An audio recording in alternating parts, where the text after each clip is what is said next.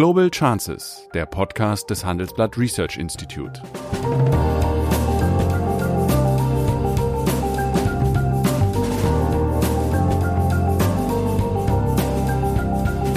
Der ehemalige Außenminister analysiert zusammen mit Professor Bert Rürup die geopolitische Lage, exklusiv für den Chefökonom, den Newsletter von Professor Rürup.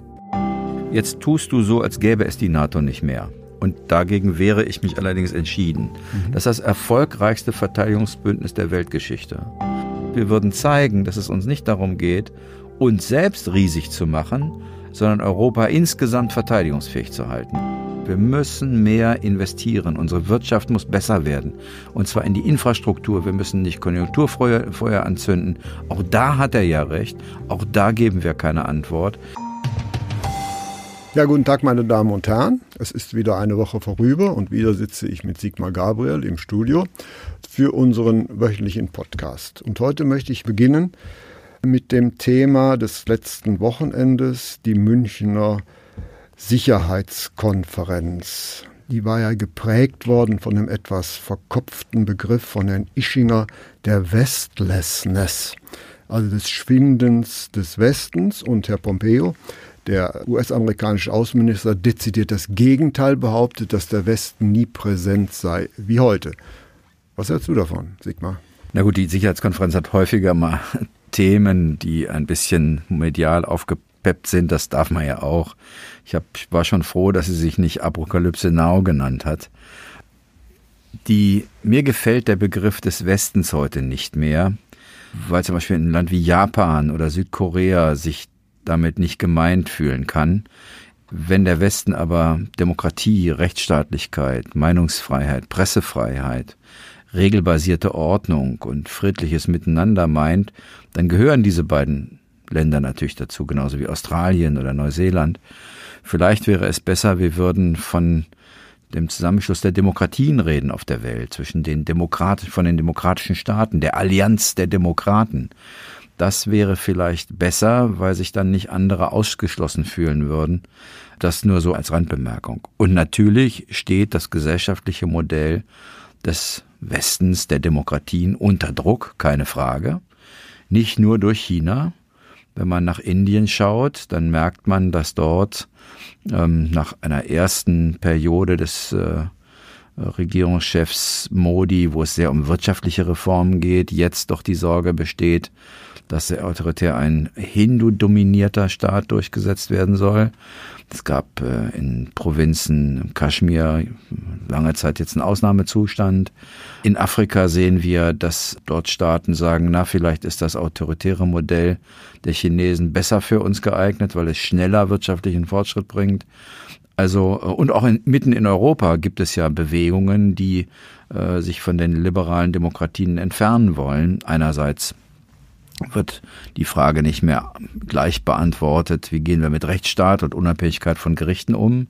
Und es gibt richtig offen antidemokratische Bewegungen. Also der Westen ist schon unter Druck, das, das stimmt. Das ist das eine, aber ich möchte noch mal auf den Fokus kommen. Letztlich ging es ja bei dieser Konferenz auch um den Begriff des Westens, aber eigentlich auch um Europa. Deswegen könnte man vielleicht den Begriff des Europelessness kreieren, nämlich Fakt ist, Deutschland mahnt es seit Gauck an, ja, dass man immer was tun müsste, aber faktisch ist dort gegenwärtig Deutschland eben der Bremser, wenn es darum geht, Europa als eigenständige Machtposition des Westens zu etablieren. Ja, so ist es. Deutschland ist der Bremser, sowohl in ökonomischer Hinsicht die Zusammenarbeit zu verbessern, als auch in vielen Fragen der, der Außenpolitik wenn beispielsweise es darum geht, den Initiativen von Macron zu folgen, mit Blick auf einen gemeinsamen europäischen Sicherheitsrat zu bilden oder die Frage, wie stärken wir die Eurozone, damit wir gegen externe Schocks besser gewidmet sind, damit wir eine internationale Reservewährung werden. Da sind die Deutschen zusammen mit einigen Nordeuropäern die Bremse. Das war ja auch richtig sichtbar in, in München, denn der einzige wirkliche von Bedeutung, der Bedeutung hatte, der dort aufgetreten ist, war Macron. Nun kann man sagen, Angela Merkel kommt sowieso nur alle zwei Jahre. Steinmeier und Macron haben ähnliche Reden gehalten, also der Bundespräsident, äh, wobei Macron der einzige war, der dorthin gekommen ist und hat gesagt, meine Rede habe ich letzte Woche gehalten, ihr könnt mir Fragen stellen.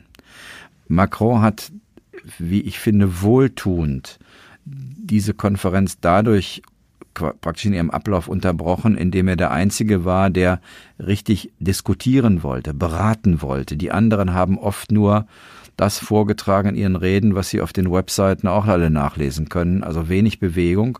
Und es fehlt ihm, er hat das ja auch bedauert, es fehlt ihm Deutschland als Partner.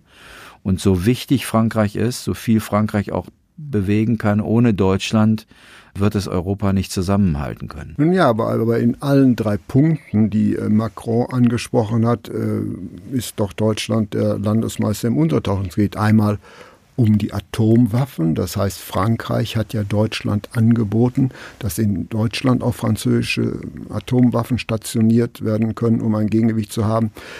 Da müsste dann Deutschland mitmachen. Wie ist das Verhältnis zu Russland?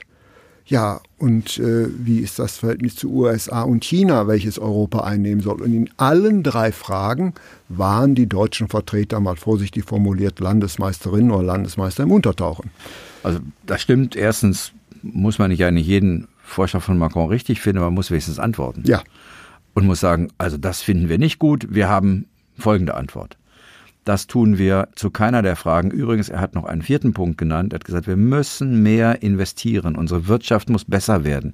Und zwar in die Infrastruktur. Wir müssen nicht Konjunkturfeuer anzünden. Auch da hat er ja recht. Auch da geben wir keine Antwort. Insofern war der Auftritt des französischen Präsidenten, der hat seine Finger in die Wunden der deutschen Politik gelegt. Wir sind ja auch die, die bei der Frage jetzt, wie kommen wir zu einem gemeinsamen EU-Haushalt, obwohl es, sagen wir mal, um ja doch überschaubare Beträge geht, auf der Bremse stehen. Man ja, und statt eines Wachstumshaushaltes steigt sich ein Subventionshaushalt. So ist es, so ist es. Und ich, ich glaube, dass das natürlich viel mit der deutschen Innenpolitik zu tun hat, in der es ja kaum noch Bewegung gibt. Aber man fragt sich, warum wir ihn jetzt seit zwei Jahren hängen lassen. Das ist meine große Kritik an Angela Merkel seit zwei Jahren, dass sie nicht auf ihn eingeht. Wie gesagt, nicht in dem Sinne, dass sie alles macht, was er will aber dass es eigene Antworten geben muss. Und er ist schon kräftig aufgetreten. Und was China angeht, wir haben, eigentlich haben wir eine Sicherheitskonferenz erlebt, wo es auf der einen Seite der Ausfall der Europäer sichtbar war, auf der anderen Seite die Amerikaner mit jeder Wortbemerkung versucht haben, Deutschland und Europa in ihr Boot zu holen, um gegen China vorzugehen. Und zwar egal, ob es Republikaner waren oder Demokraten, ob es Regierungsvertreter waren, ob es die Vertreter der Thinktanks waren, äh, alle dort waren, haben sozusagen China als den neuen Feind bezeichnet. Es war richtig kalter Krieg. Und die, Auf die Aufforderung, wir, wir sollten doch nicht naiv sein und äh, uns nicht den Chinesen beugen. Mir hat bei all der Debatte, mich hat am meisten ein bisschen erschrocken, dass niemand mal aufgestanden ist, hat gesagt, ja, es gibt Unterschiede zu China, wir haben Konflikte, wir haben, haben Streit und vielleicht auch an einigen Punkten richtig Gegner. Aber übrigens, dieses Land hat es verdient, in seiner großen Krise mit dem Coronavirus jetzt, dass wir an seiner Seite stehen, auch wenn die Chinesen ja so richtig keine internationale Hilfe wollen. Aber alleine das Signal mal zu geben, die anwesenden Staats- und Regierungsvertreter schicken ein Signal der Solidarität in ein Land, das massiv unter Druck steht, in einem gesundheitlichen Problem ist. Das hat fast ausgefallen. Es gab mal so einen leichten Hinweis darauf, dass man ja Hilfsgüter schickt. Aber ich fände, es ist eine Chance verpasst worden. Man soll nicht, nicht, man soll nicht glauben, dass in der Welt der harten Interessenpolitik Völker nicht auch vergessen, äh, oder, oder gerade nicht vergessen, wenn andere mal an ihrer Seite stehen, wenn es ganz, ganz schwierig mhm. ist. Und das war nicht spürbar. Ja, auf das Thema möchte ich gleich zu sprechen kommen. Ich möchte noch mal ein bisschen den Blick auf Europa äh, richten. Es ist ja auch angemahnt worden, dass Europa endlich sein Verhältnis zu Russland klären muss. Und da gibt es ja auch zwei unterschiedliche Sichtweisen. Wie ist denn da deine Ansicht zu? Ist Russland der Gegner, dem man gegenübertreten muss, oder ist er vielleicht doch ein etwas schwieriger Partner. Naja, er ist schon dort, wo er militärisch interveniert hat, unser Gegner. Ich meine, er ist äh, auf der Krim, in der Ostukraine wird bis heute geschossen und gestorben. Ja. Äh, trotz aller Vereinbarungen. Trotz aller Vereinbarungen. Und man muss auch sehen, das ist ja nicht das Einzige. Im Kaukasus äh, gab es auch viel, viel Blutvergießen dort. Auf der anderen Seite haben wir ein strategisches Interesse daran, noch nicht Russland weiter nach China abdriften zu lassen. Das ist ja der einzige Partner, der Russland noch bleibt. Die verstehen sich nicht so unglaublich gut historisch. Aber es gibt etwas, was die Russen an China beruhigt. Die Chinesen wollen keinen Regierungswechsel in Moskau. Die wollen sich nicht in die russische Innenpolitik einmischen. Insofern sind sie ein bequemer Partner. Aber äh, die russische wirtschaftliche Lage ist derzeit so schwierig, dass ich finde, dass Europa eine Chance vertut, wenn wir jetzt nicht zwei Dinge tun, nämlich sagen, pass auf, dieser Waffenstillstand in der Ukraine, den wollen wir jetzt auch mit aller Macht durchsetzen. Und wenn du da mitmachst, Wladimir Putin, dann werden wir die ersten Sanktionen senken. Die offizielle Position der Europäer ist ja eine andere. Die sagen 100 Prozent Erfüllung des Minsker Abkommens und danach 100 Prozent Sanktionen weg. Ich halte das für eine sehr unrealistische Sicht auf die Welt. Man wird Dinge Schritt für Schritt machen müssen. Und es scheint eine Chance zu geben, dass dieser Waffenstillstand doch funktionieren könnte. Äh, übrigens auch, weil all das, was da passiert, ja teuer ist. Nicht der einzige Grund, aber und dann finde ich, müsste der Westen die ersten oder Europa die ersten Sanktionsschritte ja, abbauen. Aber setzt das nicht eine gewisse Revitalisierung der NATO voraus? Nämlich, wir können da faktisch feststellen, nicht zuletzt aufgrund also deutscher Sparpolitik verliert natürlich die NATO an der Funktion, die sie erfüllen sollte, eine gewisse Abschreckungsfunktion. Die ist ja nicht da und zurzeit liegt in Europa die Verteidigung schwergewichtig bei Frankreich, wenngleich jetzt in diesem Jahr äh, die USA das größte Truppenkontingent äh, zu den Wehrübungen schicken wollte. Das ist natürlich auch letztlich symbolische Politik. Ne? Ja, nicht nur. Wir haben, wir nennen das ja immer Friedensdividende. Nach dem Fall des Eisernen Vorhangs haben wir gedacht, jetzt können wir alle die Militärhaushalte einsparen. Es ist bricht der ewige Frieden aus. Wir haben bestimmte Fähigkeiten nicht mehr geübt, wie zum Beispiel große Verlegeübungen, wo man von A nach B ganze Divisionen verlegt. Ähm, das alles haben wir früher gemacht. Ich weiß noch, ich selber bin noch bei so einer Übung, habe ich in Erinnerung behalten. Harte Faust hieß die. Das war eine riesen Verlegeoperation. Äh, dieses Jahr wird es wieder so etwas geben, wird eine große Militärübung geben. Äh, in der Tat sind wir konventionell, das sehen wir am Zustand der Bundeswehr, äh, äh, und auch von, Fähigkeiten her nicht so gut, wie wir sein müssten. Das finde ich, müssen wir verändern. Ich habe immer den Vorschlag gemacht, dieses 2%-Ziel der NATO, wo jedes Land 2% des Bruttoinlandsprodukts in Verteidigung stecken soll, erstens, dass man davon 1,5 in die Bundeswehr steckt, aber 0,5 Prozent in die Fähigkeit der Osteuropäer, und zwar durch NATO-Fonds weil wir zum ersten Mal als Deutsche zeigen würden, dass wir Verantwortung für Osteuropa übernehmen. Das tun bislang nur die Amerikaner. Das mal so ein Vorschlag. Das zweite ist, man muss aufpassen, dass wir nicht oder Generäle lieben die Kriege der Vergangenheit, vor allen Dingen dann, wenn sie sie gewonnen haben. Auch da haben wir nicht mehr so viele vorzuweisen. Nee, aber die Amerikaner haben welche, die Franzosen und die, die, die Briten auch. Und wir, wir gucken viel auf diesen Big Stuff, Panzer, Fregatten, das ist auch alles nach wie vor richtig. Aber es gibt natürlich etwas, was viel, viel brisanter geworden ist und das ist Cyber und Artificial Intelligence. Wir können, hier können die Krankenhäuser lahmgelegt werden, die gesamte Energieinfrastruktur. Und ich glaube, da müssen wir viel verteidigungsfähiger werden. Das hat übrigens auf der Münchner Sicherheitskonferenz eine große Rolle gespielt. Da gibt es auch große Einigkeit. Aber ein Thema äh, umkreist du ja jetzt großräumig. Das heißt, letztlich bedeutet ja auch Verteidigungsfähigkeit die Verfügbarkeit über Atomwaffen. Das kann niemand wegleugnen. Ja, das ist seit 19, das ist seit Gründung der NATO klar geregelt. Die äh, Bundesrepublik Deutschland gehört aus guten Gründen zu den Unterzeichnerstaaten des Atomwaffensperrvertrages. Wir dürfen solche Waffen nicht haben, ja. wollen sie auch nicht. Gleichzeitig gibt es den nuklearen Schutzschirm, weil die Sowjetunion eben welche hatte und heute Russland, da haben die Amerikaner, ein bisschen auch die Russen, ein bisschen auch die, Entschuldigung, ein bisschen auch die Franzosen und ein bisschen auch die Briten auch Nuklearwaffen als Sicherheitsstaatsmächte. Ja, aber, aber das waren bislang nationale. Das bleiben sie auch. Da, da hat Macron jetzt etwas anders Nein. gesagt. Macron hat gesagt, also wir können beispielsweise die Forste Frapp auch nach Deutschland verlegen, ihr müsst euch an der Finanzierung beteiligen. Hat eine klare Aussage getroffen. Mhm. Die Forste bleibt französisch. Sie bleibt französisch. Sie wird niemandem anderen geöffnet. Sie wird niemandem anders unter den Befehl gestellt, weder Europa noch der NATO. Mhm. Das ist das Selbstverständlich der Franzosen. Ähm, äh, bei den Nuklearwaffen ist es einfach so, dass die alte Systematik außer Kontrolle gerät. Die war, es gibt ein paar große Nuklearwaffenstaaten und es gibt viele nukleare Habenichtse. Mhm und die nuklearen Habenichtse unterschreiben, dass sie keine Kernwaffen wollen und dafür bekommen sie von den Großen den Zugang, so nannte man das, zur friedlichen Nutzung der Kernenergie zur Stromerzeugung. Das war sozusagen der Deal.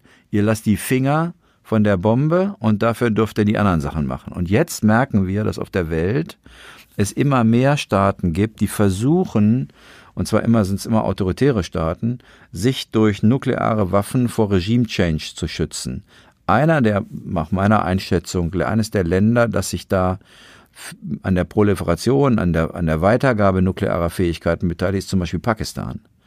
Und das Problem ist, je weniger die Russen und die Amerikaner zusammenarbeiten, desto weniger Kontrolle haben wir über die Proliferation. Ich komme noch darauf zurück. Also, dass es eine französische und eine britische Atombombe gibt, war ja, als es eingeführt worden ist, letztlich auch ein Symbol äh, gegen den Niedergang der beiden großen Reiche. Ja, das so waren ja letztlich also symbolische Darstellungen. Und damit kann man doch heute eigentlich nicht mehr diese Rüstung begründen. Und deswegen bleibe ich dabei, wenn wir wirklich der Ansicht sind, bist du ja auch, dass die USA ja, sich auf ihre nationalen Interessen sehr stark zurückzieht. So haben wir doch hier in Europa ja ein Vakuum.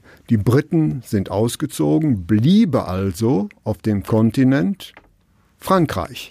Jetzt tust du so, als gäbe es die NATO nicht mehr. Und dagegen wehre ich mich allerdings entschieden. Mhm. Das ist das erfolgreichste Verteidigungsbündnis der Weltgeschichte. Es hat übrigens nie einen Angriffskrieg geführt. Es ist nicht mehr so einfach zu sagen, wo ist die NATO zu Ende, wo beginnt sie, weil zur Zeit des Kalten Krieges war der Zaun und die Mauer sozusagen vor unserer Nase. Da war klar, wo ist der Gegner? Heute ist ein Land wie China ist äh, sozusagen Antagonist und Partner zugleich. Das ist gar nicht so ganz einfach. Wir hatten mit Russland nie große wirtschaftliche Beziehungen, mit China haben wir ganz große.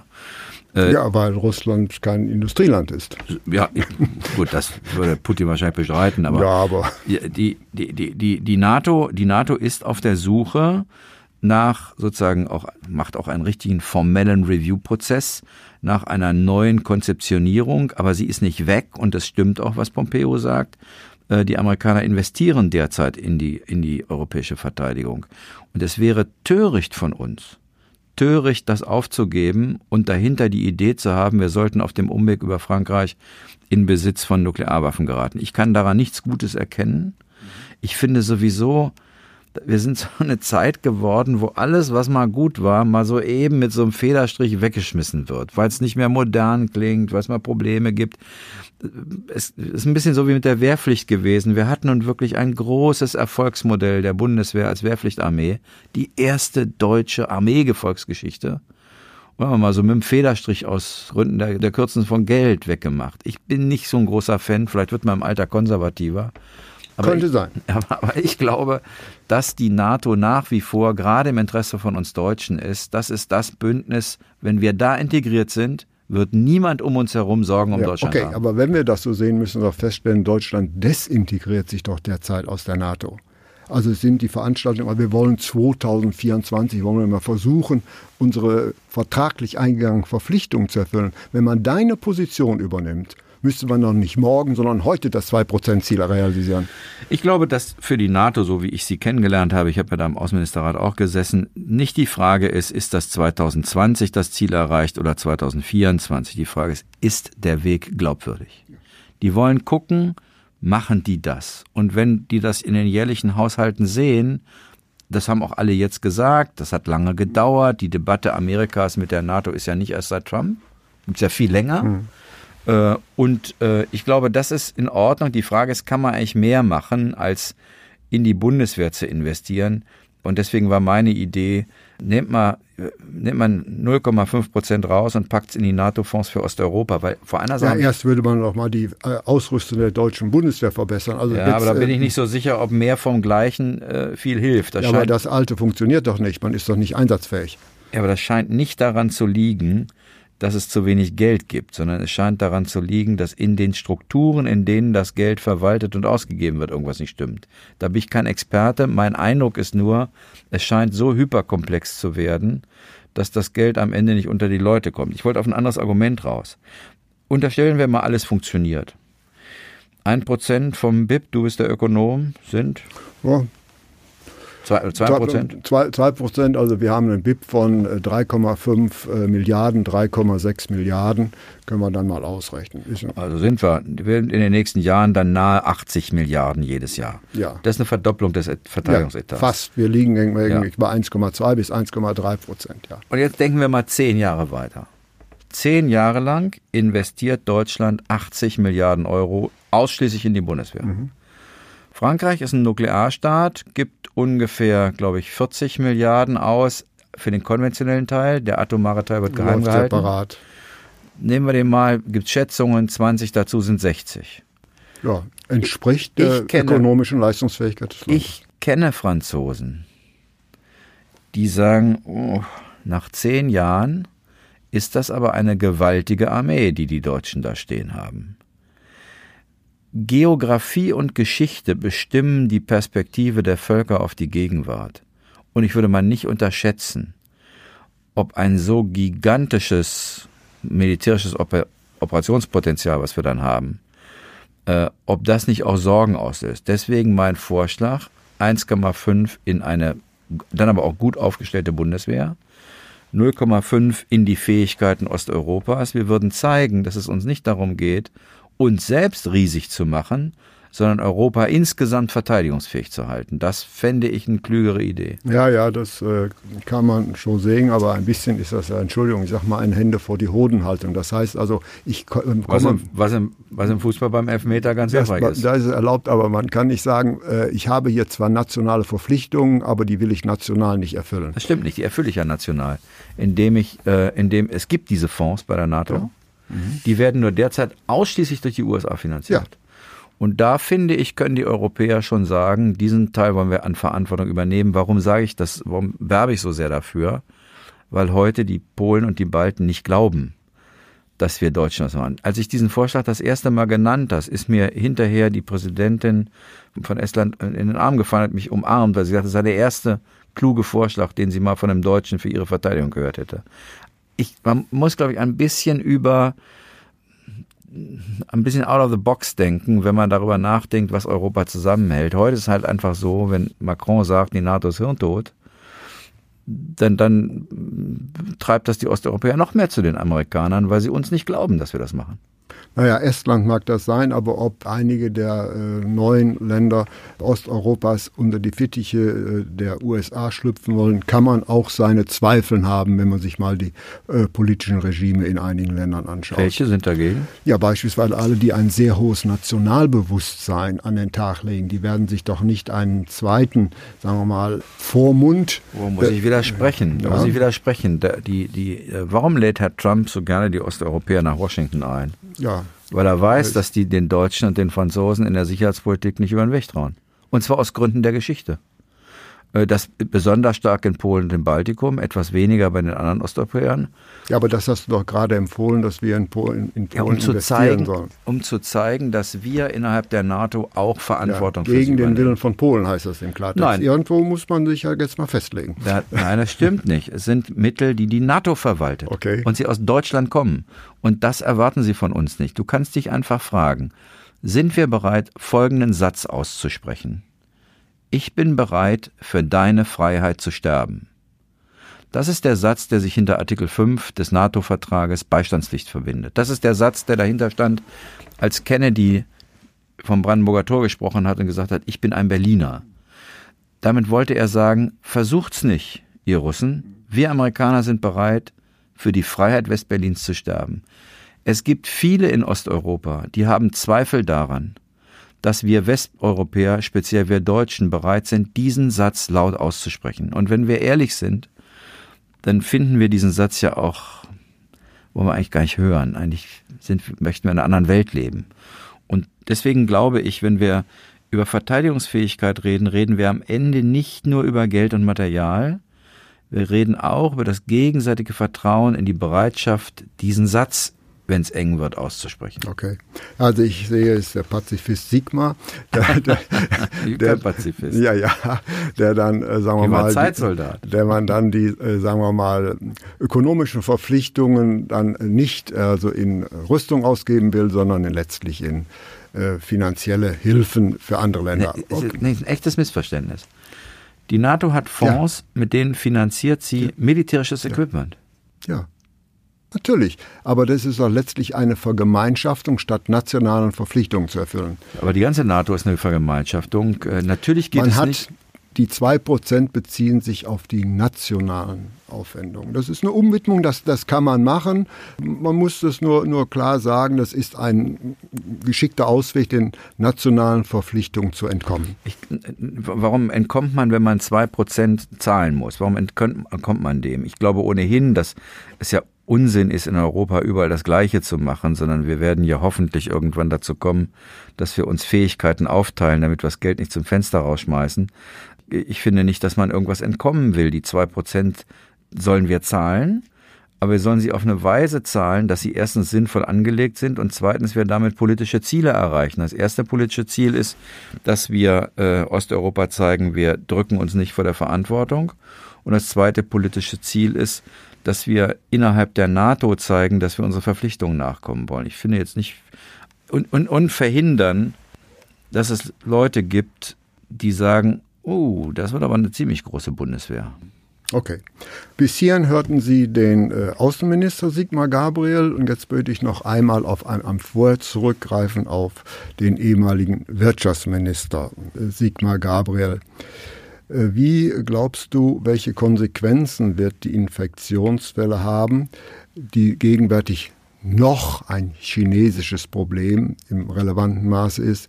Wird es dort Ausstrahlungseffekte geben? Das heißt, wird ja aus der äh, ja, Rezession der Industrie, in der Deutschland gegenwärtig steckt, möglicherweise ein wirklicher gesamtwirtschaftlicher Abschwung werden, wenn nämlich die Lieferketten doch noch weiter eingeschränkt werden.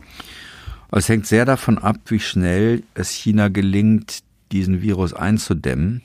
Es gibt ja schon Ausweichbewegungen, sehr viele, wo Unternehmen China verlassen und versuchen, die Lieferketten durch Ansiedlungen in Vietnam oder in anderen Ländern zu ersetzen. Gleichzeitig sind das natürlich Länder, die nah dran sind und die, wenn das weitergeht, auch schnell erwischt werden können. Ich glaube, dass man wird das in der Weltwirtschaft spüren, ob das äh, bei euch Ökonomen gibt es auch immer solche Buchstaben, die gemacht wird. es ein V? Oder also ein L. Runter, oder, oder ein L? Ja, in, in Deutschland sehe ich bereits jetzt ein L, leider. Ja, ein L oder ein, ein W. Also, äh, ich, Double Dip. Double Dip, genau. das hängt, glaube ich, sehr davon ab, wie schnell das da gelingt. Und die Chinesen verschieben ja gerade die Zeitdaten, von denen sie geglaubt haben, dass sie den Virus in den Griff bekommen, nach hinten also das ist schon, glaube ich, nicht ganz ohne. Das ja, aber China ist der wichtigste deutsche Automobilstandort. Ja, ja, das, das, wir werden das merken, da habe ich gar keinen Zweifel. Wie gesagt, wie scharf das wird, äh, hängt übrigens dann hinterher darauf ab, was die chinesische Regierung dann tut, um ihre Wirtschaft wieder in Gang zu bekommen. Ich glaube, da wird sie sehr viel tun. In China selber übrigens steht natürlich die Kommunistische Partei äh, unter Druck. Da gibt es 2022, glaube ich, den nächsten Volkskongress. Xi Jinping hat ja bislang. Aber er ist ja auf Lebenszeit gewählt. Ja, und genau da gibt es inzwischen Debatten drüber. Also der ist auch, für uns sieht das ja immer so aus, als ob die Kommunistische Partei Chinas so ein monolithischer Block ist. Das ist sie bei weitem nicht. Und es gibt erhebliche Diskussionen über die Frage, was ist hier eigentlich passiert, warum kriegen wir das nicht in den Griff. Die Bevölkerung traut seit dem, Sa seit dem SARS-Virus der Regierung nicht mehr. Was übrigens auch ein Beitrag dazu ist, dass sich so ein Virus schneller ausbreitet, weil die Menschen nicht bereit sind zu sagen, dass sie es haben. Äh, Und wenn die Mittelklasse in Chinas unruhig wird, ist das ein Problem für die politische Führung. Und die werden sehr viel tun, um, wenn sie den Virus sozusagen contained haben, dann ihre Wirtschaft wieder in Gang zu bekommen. Was wird nicht ganz einfach. Ja, und die Verluste des ersten Vierteljahres kann man ja kann nicht, man nicht wieder aufholen. Das ist also ein mathematisches Problem. Aber ist halt L oder V, sagt ihr. Ja, ne? ja. ja, das wird flacher werden. Also insgesamt äh, lohnt sich über China länger nachzudenken und zu reden, weil zum Beispiel wir unterstellen immer, die Chinesen wollen 2049, wenn äh, Jubiläum der KP ist, quasi die Welt erobert haben oder wollen, wollen sozusagen die Herrschaft über große Teile der Welt haben. Es gibt Leute, die sagen, das Einzige, was sie wollen, ist, dass sie 2049 die KP noch die Herrschaft in China hat. Je nachdem, was die chinesische Strategie ist, hat das ganz andere Folgen. Wenn man glaubt, da kommt einer, der will eigentlich die Weltordnung neu regeln, dann reagiert man darauf anders, als wenn jemand kommt und sagt, alles, was ich mache, dient dazu, dass ich 2049 hier noch äh, eine stabile Verhältnisse unter der Kommunistischen Partei Chinas habe. Die strategischen Folgen sind komplett andere. Mein Gefühl ist, wir denken ein bisschen zu sehr, dass die Chinesen die ganze Welt regulieren wollen. Ich glaube, es geht eher um das andere Ziel. Gut. Das war das Schlusswort nicht des äh, Wirtschaftsministers, sondern des Politökonomen Sigmar Gabriel. Vielen herzlichen Dank. Sehr gerne. Das war Global Chances mit Sigmar Gabriel, der Podcast des Handelsblatt Research Institute.